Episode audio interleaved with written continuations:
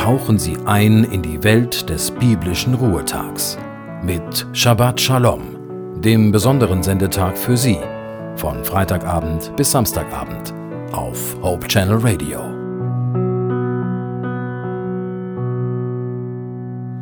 Willkommen, liebe Hörerinnen und Hörer zu Shabbat Shalom. Inzwischen ist es Sabbat geworden und nur noch zweimal schlafen, dann können wir die dritte Kerze an unserem Adventskalender anzünden. Die heutige Andacht mit Silvia Renz steht unter dem Thema Der geheimnisvolle Besuch. Muss die Adventszeit eine Zeit des Eilens, der Hektik und des Stresses sein, oder kann sie nicht doch zu einer Zeit werden, in der wir eine Atempause im Rennen und Hetzen einlegen können?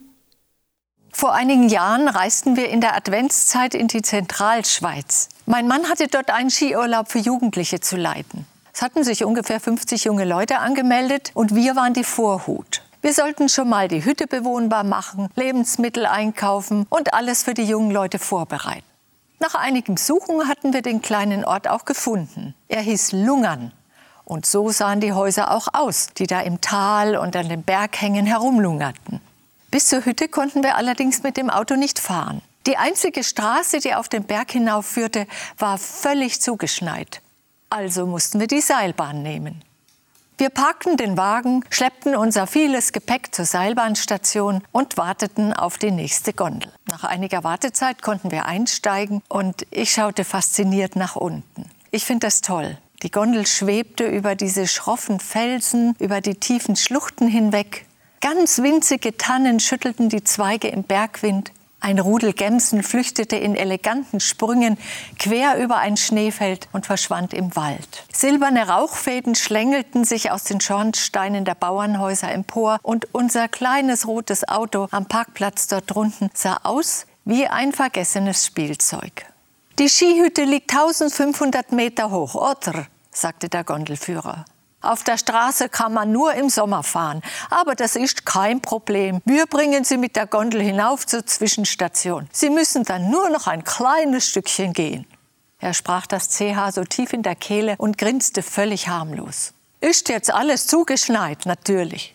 Natürlich, wiederholte mein Mann nachdenklich und schielte zu unserem Gepäckberg hinüber. Zwei Koffer, vier Ski, ein Karton mit Proviant und der Beutel mit den riesengroßen Skistiefeln.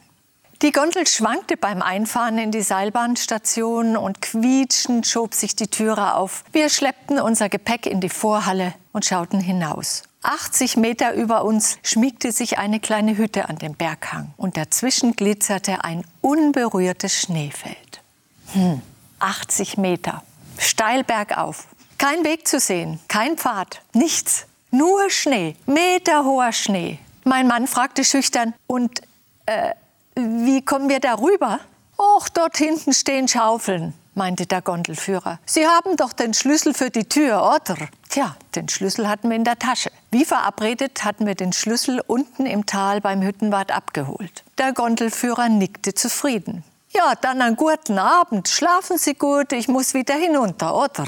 Moment mal, was machen wir, wenn wir Hilfe brauchen? Stieß ich hervor. Er konnte uns doch nicht allein mitten im Berg zurücklassen, weit ab von jeder Zivilisation. Die Hütte hatte keinen Telefonanschluss und Handys waren damals noch nicht verbreitet. Der Schweizer zuckte die Schultern. Gehen Sie in die Hütte, da können Sie ein Feuer im Ofen machen, dann wird es gut warm, oder? Morgen um neun bin ich wieder mit der ersten Gondel hier. Er nickte uns zu und sprang in die Gondel, die sich kreischend über die Schwelle schob und ins Tal hinabglitt und ich schaute ihm sprachlos nach. Komm, wir müssen Schnee schippen, rief mein Mann. Es wird schon bald dämmern. Oh, ist das kalt, stöhnte ich. Meine Hände waren ganz klamm geworden. Aber was half's? Ich packte die zweite Schaufel und wir stapften los. Zwei Stunden später hatten wir eine Treppe in den Schnee geschnitten und gestampft, die in einer eleganten Kurve nach oben führte. Nachdem wir die Hüttentür ganz freigeschaufelt hatten, rammten wir den rostigen Schlüssel ins Schloss. Die Tür wehrte sich zuerst ein bisschen, aber mit vereinten Kräften konnten wir sie dann aufstoßen. Wir fanden sogar den Lichtschalter. Eine einsame Funzel warf ein mitleidiges Licht auf uns herab. Wir machten unsere ersten Schritte in die Hütte. Drinnen roch es muffig. Wir müssen hier erst mal lüften, schlug ich vor. Gute Idee, aber wie? kratzte sich mein Mann am Kinn. Alle Fenster waren zugeschneit. Das Wasser war offensichtlich abgestellt und wir fanden den Haupthahn nicht. Natürlich gab es auch auf der Toilette kein Wasser. Der Ofen streikte. Wahrscheinlich war zu viel Schnee im Schornstein. Und wir, wir waren verfroren, hungrig und sehr müde.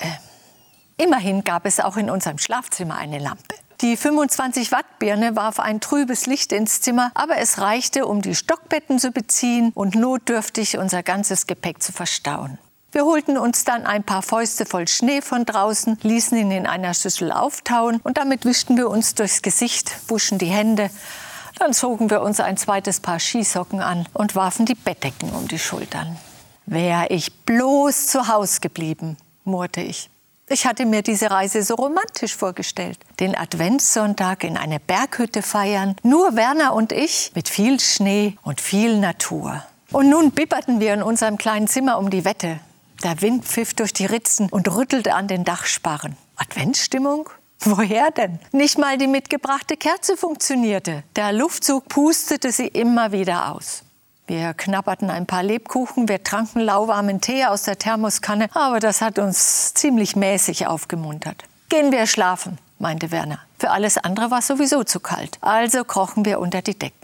Auf einmal hörten wir seltsame Laute von draußen. Da scharrte jemand im Schnee, kratzte an der Wand, schnüffelte, knabberte am Holz. Ein Hund? Bei dieser Klirrkälte? Weit und breit gab es kein Haus. Eine Katze? Dafür war das Scharren zu laut. Ich wisperte, gibt's hier Bären? Ich schau mal nach, sagte mein heldenhafter Mann und rutschte vom Stockbett herunter. Ich hielt ihn an der Schulter fest. Bist du wahnsinnig? Bleib bloß hier, das ist doch viel zu gefährlich. Dann müssen wir das Vieh eben anders verscheuchen. Er holte einen Topf aus der Küche, einen Holzlöffel und stellte sich vor die geschlossene Hüttentür. Wir machen mächtig Krach. Vielleicht bekommt unser Besucher Angst und läuft weg. Und so kam es dann, dass wir aus voller Kehle brüllten. Uah! Buah! Wir trommelten auf den Topf, wir bumperten mit den Fäusten an die Hüttentür. Und da verstummte das Scharren und das Keuchen. Nach einer Weile schoben wir vorsichtig die Hüttentür auf. Was immer das war, es ist fort, flüsterte Werner. Große Tatzenspuren schimmerten im Tiefschnee, aber sie führten vom Haus weg. Wir warteten eine Weile, aber da rührte sich nichts mehr. Komm, wir gehen ein paar Schritte, sagte Werner und nahm meine Hand. Die Schneekristalle leuchteten im Mondlicht. Der Wind hatte eine Pause eingelegt. Über uns schimmerten die Sterne. Ich hatte noch nie so viele gesehen.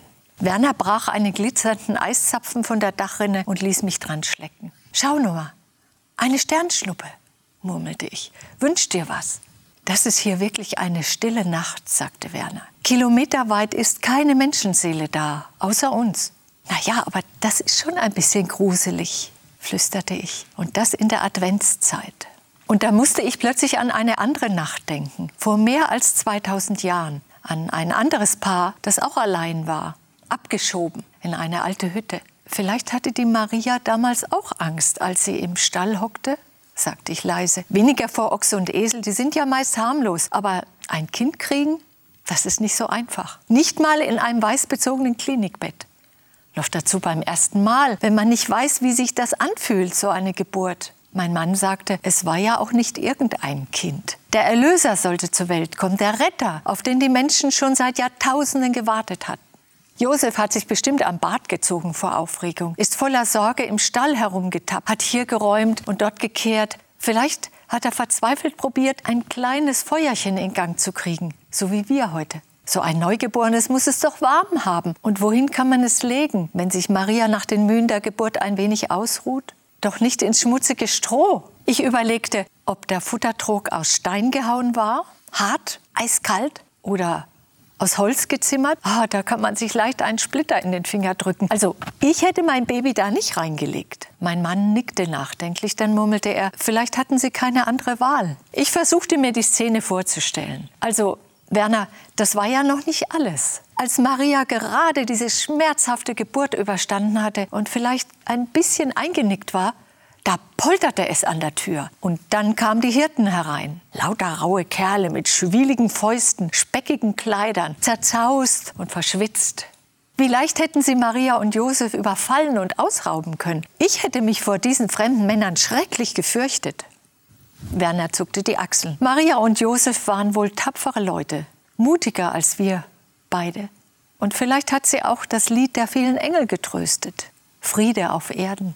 Vielleicht waren sie auch deshalb so zuversichtlich, weil sie wussten, dass Gott die Hand über ihnen hält, dass Gott ganz nah bei ihnen ist. Genau das sagt ja das Wort. Immanuel, Gott ist bei uns. Da ist man nie ganz allein und nie ganz verlassen. Über diesen Gedanken wurden wir wieder ganz ruhig. Nach unserem kleinen Spaziergang gingen wir in die Hütte zurück. Sie kam uns jetzt gar nicht mehr fremd und unheimlich vor. Und wir konnten in dieser Nacht friedlich einschlafen, trotz der Kälte. Wir hatten auch keine Angst mehr vor diesem rätselhaften Untier, das da draußen irgendwo herumtappte. Wir fühlten uns behütet und nicht mehr allein. Am nächsten Morgen fanden wir rund um die Hütte viele Tatzenspuren. Mein Mann maß mit der Hand nach und meinte, ungefähr sieben Zentimeter breit dreimal so groß wie von einer Katze. Ich sagte, kein Fuchs hat solche Pranken. Und nach einer Hundespur sieht es auch nicht aus. Es sind ja gar keine Krallenspuren drin. Tja, das ist seltsam, sagte mein Mann. Schau mal die Schrittlänge da drüben. Mehr als ein Meter, fast ein Meter fünfzig weit auseinander.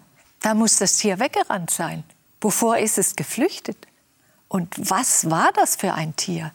Einige Zeit später fuhren wir mit der Gondel ins Tal. Wir mussten ja die Lebensmittel einkaufen. Unterwegs erzählten wir dem Gondelführer von unserem Nachtbesuch. Er erklärte, ja so, das ist unser Lux, oder? Der wohnt hier am Berg, der hat wohl gestern keine Gems schlagen können und kein Reh, da sucht er hier nach Futter. Braucht ja seine zehn Kilo Fleisch in der Woche.